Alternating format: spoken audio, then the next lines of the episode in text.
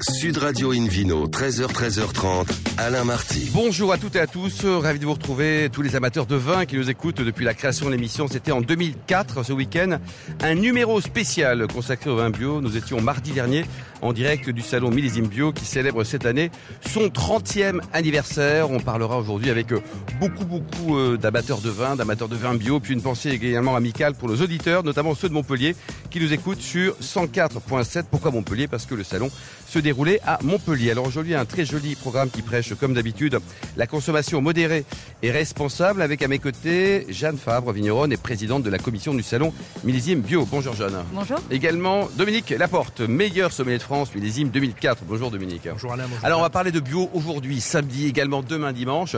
C'est quoi le vin bio? C'est le vin qui est bio? C'est le raisin qui est bio, Dominique Expliquez-nous. Alors les choses ont un petit peu changé. À l'époque, c'était un, vin qui était issu de vignes biologiques. Aujourd'hui, c'est un vin bio, donc les choses ont un petit peu changé.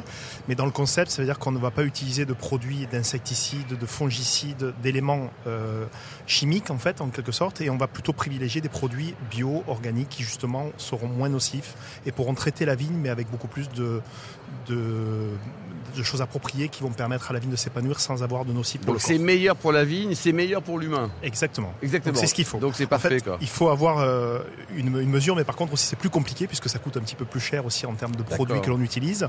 Et après, pour le travail de la vigne, il faut prendre plus de précautions, être beaucoup plus présent dans ces vignes. Bon, mais la base en tout cas, c'est le raisin au départ. Hein. C'est valable pour tout d'ailleurs. Si le raisin n'est pas bon, on peut vinifier aussi bien. Ça marchera pas, Dominique. Hein. Complètement, puisque une fois que le raisin est récolté, ensuite la vinification peut se passer sans quasiment aucun produit. Absolument. Alors, Jeanne, racontez-nous, avant d'être présidente de ce salon, vous êtes d'abord vigneronne, hein, vous le rappelez il y a quelques instants. Racontez-nous cette belle histoire de, de, famille de vin. Tout débute en 1605, c'est ça? Je fais jeune. Hein. Ouais, on vous a décongelé ce matin, spécialement ce samedi-là. Alors c'est une belle belle aventure familiale. C'est vrai qu'on remonte euh, dans l'arbre généalogique à très longtemps. On était paysans dans les Corbières et, et on continue à cultiver les mêmes terres de génération en génération. C'est chouette et ça donne envie, envie de prendre soin de ces terres. Et donc, comme le disait si justement Dominique, Dominique, c'est vrai que on a envie de, de sols vivants, on a envie de vignes qui ouais. qui, qui, qui s'inscrivent dans le long terme et donc surtout pas de chimie de synthèse. Vous êtes basé où exactement? Parce qu'il y a plusieurs domaines. Hein. En plus, ça bosse en famille là. Hein ah bah oui, oui, oui. Donc on est euh, basé au château de Luc, à côté de Lézignan-Corbière, cœur des Corbières. Euh, trois domaines en Corbière, en Cru-Boutonnac, et puis il y a un domaine du côté de Béziers, la Grande Courtade, et, et et, puis un domaine en Minervois, euh, rue Minervois, tout simplement parce qu'on s'est marié entre vignerons. Maman est du Minervois, ma grand-mère de Béziers. Oh, c'est génial ça. Alors donc il y, y, a votre sœur jumelle qui bosse, il y a le papa, y a... vous êtes combien de la famille à bosser? On est cinq. Et ça s'engueule souvent ou pas? C'est merveilleux parce que c'est ça qui fait les, les bonnes idées. C'est des points de vue divergents aussi, mais, mais, mais ça, ça, réussit toujours à trouver une belle solution. Alors racontez-nous ce salon, donc euh, c'est historique, hein, 30 ans, tout débute en, en 1993. Alors aujourd'hui, il, il y, a 1500 exposants. Il y en avait combien à l'époque? Est-ce qu'il y avait tous des grandes barbes 5 mètres de long là en 93 alors pas, pas vraiment non plus, n'exagérons pas, mais, mais, mais c'est vrai qu'il devait être euh, bah, moins de 10. Hein. 10 exposants C'était un groupe de copains euh, qui avaient invité leurs clients et les premiers clients en bio, on le sait, c'était souvent des Allemands, des, euh, il y avait quelques Français. C'était l'idée, c'était on met une table, on sort des bouteilles et on passe un bon moment à déguster le nouveau millésime. Et puis et puis petit à petit, on s'est dit mais en fait faut le structurer parce que la bio ça fonctionnera si, si, si ça trouve un marché, si ça devient euh, la norme et petit à petit, de fil en aiguille, c'est devenu ce que c'est aujourd'hui. Mais c'est vrai que c'était insoupçonnable à l'époque. Qu'est-ce qu'il y a eu comme grande étape en 30 ans? Alors on Oh, a il- vu l'étape 1, c'était le premier salon, et ensuite il y a eu des moments forts où je sais pas où ça a doublé de taille, où il y a eu des, les premiers internationaux. Qu'est-ce qu'il y a eu comme, comme moment? Euh, un moment euh, clé dans le développement du salon. Il faut savoir que c'est le seul salon de cette taille international, vraiment la première place de marché de vin bio au monde, euh, qui soit organisé par une association de quoi, producteurs et euh, de metteurs en marché. Enfin, c'est unique en fait. Et donc, et donc, il fallait le soutien du pouvoir public. Donc, le, le, fait- le jour où la région Occitanie, à l'époque Languedoc, a mis le pied à l'étrier, a vu la chance que c'était et, et l'a développé, on a, on a changé d'échelle. Donc euh, ça, c'est Georges Frêche. Alors aujourd'hui, donc, euh, vous célébrez le 30e anniversaire. Joyeux anniversaire, Jeanne. Merci. Il y a combien d'exposants au total? Donc euh, on est 1500, c'est, ça paraît énorme et puis en fait il faut poursuivre la croissance parce que c'est beau, la, la- la bio euh, explose. Il y a toujours des nouveaux convertis, euh, des nouveaux exploitants et il faut leur faire place. Donc on a créé même cette année spécialement un corner 20 jeunes vignerons Ah oui. parce qu'on peut pas rester qu'entre pionniers. hein. L'idée c'est qu'il y ait de la place pour Ça tous. évolue et heureusement que c'est. Et puis c'est Et- très international. Alors justement, depuis quand les internationaux euh, sont présents ce salon Millésime Bio Alors dès le premier, hein, on était cinq, mais il y avait déjà des Allemands, donc c'était international. Ouais. Mais, euh, mais, mais concrètement, aujourd'hui, on retrouve vraiment, vraiment, euh, bon, je crois qu'on est à 52 pays visi- euh, représentés visi- côté Visitorat. Ce matin, j'ai vu des quoi. Japonais, des Coréens. Donc des... 19 pays en producteurs, donc en exposants, et plus de 50 pays en visiteurs. Quoi. Vous êtes fiers, non? Ah bah oui. oui, oui. Ouais. Et ce, ce salon-là, dans 10 ans, il est quoi? Parce qu'en fait, quelque part, on en parlait avec Dominique, mais, mais peut-être que tous les vins seront bio dans 10 ans. Donc millésime bio, il y aura, il y aura une étape supplémentaire peut-être hein? Alors c'est notre rêve, c'est que bien sûr qu'on veut que le bio soit le socle commun. Et donc il y a tellement, tellement si on, de, de- de pistes à explorer si on veut être en cohérence avec nos valeurs. Oui. Nos valeurs, c'est quoi? Vous décidez de ne plus mettre de produits de chimie de synthèse, on vient d'en parler. C'est que le début de l'aventure. Parce que du coup, résultat des courses, vous passez deux fois, trois fois, dix fois plus de temps dans vos vignes. Et là, vous voyez plein de choses. Et vous décidez de vous en occuper. Et ça veut dire un souci particulier accordé à la vie des sols, les couverts végétaux, l'agroforesterie, pourquoi pas la biodynamie, c'est une piste, mais pourquoi pas aussi euh, côté vinification, les sans sulfites. Et toutes ces démarches ont chacune leur raison d'être. Et elles ne sont pas ni à affronter, ni se dire oh celle-là est mieux que l'autre, mais en fait c'est des pistes passionnantes. Et donc aujourd'hui, à Millésime Bio, on veut être l'agora où toutes ces tendances peuvent Sont représentées, s'exprimer. s'expriment. Voilà.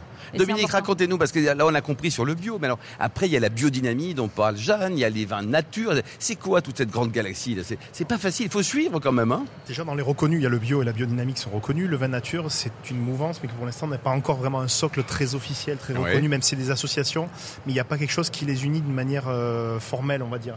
Donc il y a beaucoup de choses qui se mettent en place et un peu dans tous les sens, malheureusement. On fait souvent l'amalgame, mais euh, nature ne veut pas forcément dire bio, donc ce qui est malheureux. parce ni, que, ni euh, bon, parce qu'il y a aussi des vins nature vraiment pas bons. Vous quoi, avez aussi des vins conventionnels qui sont mauvais. hein, Absolument, donc, euh, absolument. voilà. quoi, ouais. En fait, ce qu'il faut, c'est, je pense qu'il faut que chacun trouve sa place. C'est vrai que quand on est bio, après on va aller peut-être plus loin pour aller vers la biodynamie, qui va être justement ne plus utiliser de produits euh, achetés, c'est-à-dire que ça va être plutôt des préparations, donc des infusions, euh, de la dynamisation de, d'eau avec des, des éléments qui sont des fleurs ou des plantes.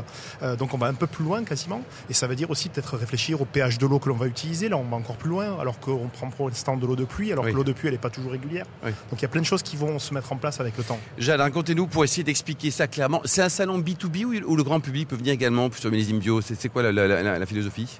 Essentiel B2B puisqu'on est la première Bon. place de marché. Il faut que les exposants puissent vendre leur vin par palette. Donc B2B2C quoi à la fin. Voilà. Exactement. Le, le- le- le consommateur, il sera ravi de trouver tout ça chez ses cavistes, restaurateurs, Ouais. mais ici c'est B2B. Alors pour se repérer dans cette jungle de, de labels, d'éco machin, là, comment on fait, comment expliquer les choses simples sur une bouteille? Ça se lit où et, et quels sont les, les- les labels qui, qui parlent vraiment Et puis les, les bidons, il y en a quelques-uns. Alors on était ravis parce que c'est une question tellement dans l'air du temps que chaque année l'observatoire de l'association euh, commande une étude à CSA indépendante. Et donc cette année le thème c'était les labels. Incroyable. Je vous le donne en mille. Alors, et donc là, on se retrouve avec une des, des, des, des- mais des scores magnifiques sur notre petite feuille verte. Vous la voyez, elle est faite de petites étoiles du drapeau européen. Le vert, c'est le hasard complet. Hein. Ça, ça c'est le logo du bio européen. Et vraiment, on se retrouve avec des taux de notoriété et de compréhension du message entre 82 à 94% selon les pays. Euh, C'est énorme. donc ça, hein. ça fait plaisir de voir que toute la galaxie des autres labels qui peuvent être complémentaires ou exprimer des démarches très différentes du bio euh, sont quand même moins bien perçus parce que c'est moins historique et il faut qu'on s'entende sur un socle commun. Ça, c'est essentiel. Après, on peut s'inscrire dans d'autres démarches. Et il y a des prix également. On part avec des médailles euh, d'or, de bronze, d'argent. ou Il y a- il y a également des ou pas du tout? Ah oui, oui, oui. Millésime Bio, c'est une grande aventure avec un challenge. C'est un concours qui existe depuis des années et qui permet de primer les meilleurs dégustés du millésime. Alors, il y a quand même 400 personnes dans le, le jury. Il y a même la bière qui est représentée aujourd'hui. D'accord. Et c'est vrai que Le ça vin per- sans alcool, pas encore. Bientôt, bientôt, on y vient. Et la bière, oui, ici. Et donc là, il y, a le, il y a combien de personnes qui reçoivent une médaille à la fin? Oh, je ne sais plus exactement, mais, mais je pense qu'il y a quelques centaines de vins à déguster en libre service euh, au, Bon, au ça c'est à, A4. à ne pas louper. Et donc on peut retrouver donc sur des bouteilles pour les, les lauréats, Jeanne, le petit label, c'est ça, avec marqué millésime bio. quoi. challenge, challenge, euh, la médaille challenge. Challenge. Merci beaucoup. Merci Jeanne, merci Dominique. On se retrouve dans, dans quelques instants pour la suite de cette émission spéciale à l'occasion des 30 ans, les 30 ans de cet excellent salon millésime bio qui se déroule à, à Montpellier dans une belle région aussi. Et on va parler dans quelques minutes des grandes régions viticoles françaises qui produisent des vins bio, mais également hors de nos frontières. Car Dominique, il y a combien en pourcentage là de les grands pays qui produisent du vin bio en dehors de la France? Alors en gros, euh, on va avoir euh, des pays comme l'Italie qui produit à peu près 25% en bio, l'Espagne 26%, la France est à peu près à 19% je crois. Bon, ben voilà, on en parle dans quelques instants. À tout de suite. Sud Radio Invino, 13h, 13h30, Alain Marty. Retour sur le salon millésime bio de Montpellier pour le 30e anniversaire de cette super manifestation qui est devenue euh, la référence mondiale. À mes côtés, toujours Jeanne Fabre, qui est excellente au micro et qui a une très jolie voix, Jeanne, ainsi que Dominique Laporte pour accueillir un nouvel invité, Peter Rigel. Bonjour Peter. Bonjour. Alors avant de, de parler avec vous de la dimension internationale du vin bio, euh, Jeanne, un mot sur les, les grandes zones de production en France. On produit où du vin bio? Alors on en produit, euh, je l'espère, dans toutes les parties de la France, mais euh, essentiellement, historiquement, il y a des régions euh, plus en avance. C'est vrai que le climat euh, sec est essentiel euh, comme donnée, puisqu'on est moins soumis à, à des maladies. Donc en Occitanie, on, on est heureux de- d'être une des régions euh, pionnières, mais il y a aussi dans la Loire beaucoup de vins bio, euh, aussi euh, dans d'autres régions, Bourgogne, l'Alsace. Il y a quelques pionnière. régions à l'inverse qui sont un peu à la traîne, selon vous, Jeanne, qui, qui font pas trop d'efforts ou pas? Ah, tout le monde fait des efforts, je l'espère, mais je vous le disais, là encore, la, la nature euh, n'est pas la même pour tous. Et donc même avec la grande volonté de faire du bio, en Bordeaux, avec les précipitations qu'il y a, c'est parfois difficile de Oui. gérer le quotidien, la gestion, euh, la prophylaxie, Parce les qu'ici, maladies. entre, entre la euh, Tramontane et le. Mistral, vous êtes tous bio naturellement. Quoi, hein. Oh, il y a, il y, a, il y a- il y a quand même, il y a quand même du travail, mais, mais euh, c'est vrai que c'est pas une question d'avoir tout compris mieux que, que tout le monde. C'est beau dans, dans la viticulture, il faut toujours rester humble. La Modestie. nature, euh, la, la nature nous aide bien. Dominique, donc on on voit donc la France, euh, bravo, Cocorico, hein, parmi les, les grands pays producteurs de vins bio, mais également ailleurs, notamment nos, nos cousins, nos cousins, nos amis italiens ou espagnols. Alors l'Espagne et l'Italie font partie des plus gros producteurs bio. Certes, après, bon, sur le, le volume produit, parce que la France en produit quand même pas mal maintenant, on a quand même une part de marché qui est assez importante. On est reconnu comme les pionniers là-dedans. Mais il faut savoir qu'il existe aussi des vins bio aux États-Unis avec des labels reconnus. hein. Aux États-Unis, on aura la Suisse, on aura aussi euh, le Canada, le Japon qui font des produits bio, la Chine, le Brésil. La Chine aussi. hein. L'Argentine, l'Australie, la Nouvelle-Zélande et la Corée sont des pays qui ont des labels bio et qui le défendent avec des quantités bien sûr beaucoup plus faibles que ce que nous on produit. Donc ça, ce sont les pays producteurs et en termes de consommation, donc on va en Alors, parler aussi avec Peter. Mais Bien sûr, en termes de consommation, c'est vrai que les, les pays les plus consommateurs, ça va être l'Allemagne, qui est depuis très longtemps le pays du bio, donc ça a toujours été pour tout, hein, que ce soit l'alimentation comme les boissons. Euh, la France fait partie aussi donc, de, ce, de ce trio avec euh, le Royaume-Uni, et ensuite vont arriver quand même assez loin derrière après donc les États-Unis, la Suède, le Japon qui est consommateur de bio, et ensuite l'Australie, l'Italie, Belgique et Espagne qui sont beaucoup moins consommateurs. Jeanne, demain, un salon euh, millésime bio en dehors de la France, peut-être en Asie ou aux États-Unis, c'est quelque chose qui est envisageable ou vous les restez vraiment franco-français et à Montpellier en particulier? Alors on- n'est plus franco-français depuis longtemps. non, basé en France. C'est important. Et c'est vrai que c'est euh, c'est- c'est- c'est fantastique de se dire qu'on est toujours sur le bassin de production de l'association qui crée le salon.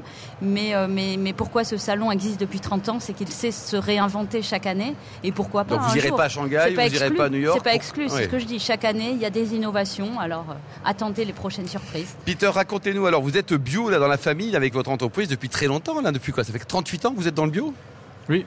Vous êtes basé où? En Allemagne, c'est ça? Euh, oui, au sud de l'Allemagne, lac de Constance. Alors racontez-nous votre histoire. Donc c'est une histoire entrepreneuriale et c'est aussi, à l'image de Jeanne, une histoire familiale. Alors, j'ai fondé un petit magasin, même un peu avant. En quelle Euh, année? En quelle année? En 1978. euh, je 78, pense. d'accord. Et au début, j'ai vendu des laines, du thé, euh, des épices, euh, comme, un- petit magasin bio euh, peut-être. J'ai connu des gens, des producteurs de vin d'ici, de la région.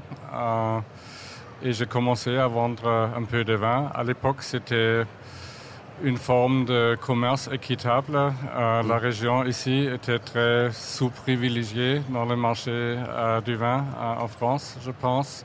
Et c'était très compliqué pour les vignerons de mettre leur vin en bouteille et de le commercialiser euh, correctement. C'était une association plutôt politique, si vous voulez, entre des amis allemands et français euh, pour aider les producteurs français à vendre euh, leur vin en Allemagne à des prix corrects. Correct. Et aujourd'hui, donc ça a bien grandi. Vous avez 100 salariés dans votre PME Oui, oui, même un peu plus. Et votre magasin, il s'est quand même vachement agrandi, non? C'est plus la plus petite, euh, la petite oui, échoppe que vous aviez à l'époque. Le magasin n'existe plus, Ah. mais on est devenu importateur, euh, grossiste importateur, et on travaille avec une vingtaine de vendeurs dans, dans toute l'Allemagne. Dans toute l'Allemagne, quoi. Et alors racontez-nous donc le, le salon euh, Millésime Bio. Donc pour vous c'est c'est la référence, c'est the place to be, c'est l'endroit où il faut être pour découvrir les, les pépites d'aujourd'hui, les pépites de de Gabin, de bas également. Pour vous avez tout sur place quoi. Oui, c'est pour nous le salon le plus intéressant parce que, surtout parce que c'est 100% bio. Si vous allez dans des salons professionnels comme ProWine ou Wine Paris, euh, il faut toujours chercher euh, les producteurs bio entre beaucoup de producteurs conventionnels. Et ça le rend plus fatigant ici, on sait, c'est contrôlé et c'est certifié et Oui. on peut vraiment se concentrer sur le travail et sur la Sur dégustation. le travail quoi. Et vous continuez le, le thé, tout ça, tout ce qui est bio. Vous êtes que dans le vin maintenant?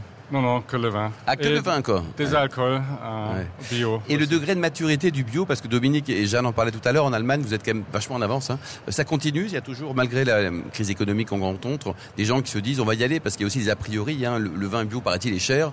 Euh, Dominique, vous en pensez quoi d'ailleurs Avant de laisser Peter répondre, quand vous faites la sélection là pour une grande enseigne de grande distribution, on vous demande des médailles, on vous demande du bio, mais pas tout le temps. Oui, en fait, depuis deux ans, malheureusement, il y a une petite évolution inverse. C'est que les gens sont persuadés que lorsqu'on achète du bio, on va payer plus cher, on va surpayer. Ce qui est dommage, puisque c'est pas forcément le cas, puisqu'aujourd'hui, des vignerons qui font des raisins bio les vendent parfois même un peu moins cher que des raisins conventionnels. Donc ça, c'est une fausse idée. Mais aujourd'hui, comme il y a cette impression que le bio coûte plus cher à produire, certaines enseignes en achètent un peu moins pour donner l'impression qu'ils baissent leur prix. Ouais. Jeanne, vous en pensez quoi? Parce que ça, il y a quand même des, des- des idées, des clichés à combattre aussi. hein. À l'époque, il y avait en Alsace les vins soufrés, c'est fini tout ça. Et vous, il y a encore quelques petites choses à nettoyer. Quoi. Alors c'est très très important, c'est ce qu'on ce qu'on disait. euh, euh, Il y a quand même un surcoût à la production parce que tout ce qu'on ne tra- traite pas de manière chimique, on va le travailler physiquement, à la main, mécaniquement dans nos vignes. Donc c'est essentiel de ne pas mentir aux consommateurs et de se dire que ce surcoût, cette valorisation du travail, ça garantit la pérennité euh, de la bio, ça garantit, ça crée des emplois. Euh, et et le, le consommateur, on l'a vu d'après une étude qu'on a faite l'an dernier, est prêt à payer ce surcoût. Il est de combien à peu près le surcoût entre une bouteille conventionnelle et une bouteille bio en, en moyenne hein? C'est compliqué de faire les estimations, mais en moyenne. Ça, ça- dépend complètement du, du type de produit, mais, mais ce qui est certain, euh, c'est que euh, c'est vraiment à la marge et que de toute façon, euh, quand on, on s'aperçoit que les nouveaux consommateurs de vin, ce qu'ils cherchent, c'est un, at- un achat coup de cœur, plaisir, ils vont pas regarder au centime près. Et donc, on n'est pas sur euh, le panier euh, habituel des panels où euh, c'est directement l'inflation qui va avoir un, un impact total sur le choix des produits. Est Peter, le, le vin bio est plus cher que le vin conventionnel? À l'achat Euh, oui, normalement, c'est un peu plus cher, mais je pense, Alors, Et il y a des explications. Jeanne faisait référence au travail notamment. je pense, pour nous, il est facile à expliquer aux consommateurs une différence de, disons, 20%, 25%. Ça, le consommateur l'accepte euh, normalement s'il s'intéresse pour des produits bio. Et je pense, on ne peut pas vraiment comparer quelqu'un qui, en traditionnel, qui travaille avec des très bas rendements, va avoir des coûts assez élevés aussi. Et le plus les vins sont pas chers, le plus il y a une différence euh, peut-être. Parce que pour les vins chers, les gens traditionnels, ils font une production plutôt industrielle euh, qui fonctionne pas euh, comme ça euh, Oui. pour les vins bio. La logique est différente. Jeanne, on trouve tout type de vin en bio, par exemple les champagnes. Ça pétille aussi en bio ou pas? Mais oui, mais oui, c'est merveilleux. Le bio est partout. Oui. Donc ça c'est une tendance aussi parce que C'est une tendance de fond qui, qui répond à un objectif de fond. On se soucie tous de notre planète aujourd'hui. C'est plus le Et de fait notre santé aussi, hein. de quelques hippies à barbe longue que vous mentionnez. 30 ans, il y a 30 ans. hein. Et ce qui est, ce qui est essentiel, c'est de se dire que bien sûr qu'on se soucie de notre santé, de la santé de nos enfants, bien sûr qu'on se soucie même de la santé du producteur. Parce que en soi, tous ces cancers des producteurs de vin qui sûr. étaient les premiers exposés aux produits phytosanitaires. Donc ça correspond à une attente de fond et on voit que le jeune consommateur, qui parfois euh, n'est pas le plus grand consommateur de vin, est tellement sensible aux valeurs, va tellement être idéaliste, chercher euh, toutes ces... Notamment euh, les la- jeunes. Hein. Voilà, qu'il va surconsommer du vin bio. Génial. Donc ça, c'est c'est le bel avenir qu'on a. Peter, pour terminer, votre meilleure dégustation, le vin euh, avec votre carrière, là, 38 ans, qui vous a le plus ému Dites-nous. C'est compliqué de choisir un parmi tous ces enfants, mais il y en a Ah, un je- qui vous a ému ou pas? Je peux pas le dire. Ah non, euh, bah allez-y, vous êtes allemand, vous êtes un garçon normal, allez-y là, non Quand on a une famille nombreuse, on choisit pas quel enfant on préfère. Bon, d'accord. Et vous, Dominique, votre dernier coup de cœur, c'était quoi Merci. Moi, ça va surtout dépendre de ce que je mange, en fait, tout simplement. Donc, c'est Bon, vous êtes un. aussi. Non, Merci pareil, est beaucoup. Merci Peter, merci Jeanne. En tout cas, vous êtes super. Merci euh, Dominique Laporte ainsi que les millions d'amateurs de vin qui nous écoutent euh, chaque semaine depuis presque 20 ans. Pour plus d'actualités, rendez-vous sur sudradio.fr, invinoradio.tv, les réseaux sociaux également. Et on se retrouve demain. Demain, ça sera à 13h pour la suite de ce week-end spécial consacré au vin à l'occasion des 30 ans du salon Millésime Bio. D'ici là, excellent samedi après-midi. Restez fidèles à Sud Radio. Encouragez tous les vignerons français. Et surtout, n'oubliez jamais, respectez la plus grande démodération.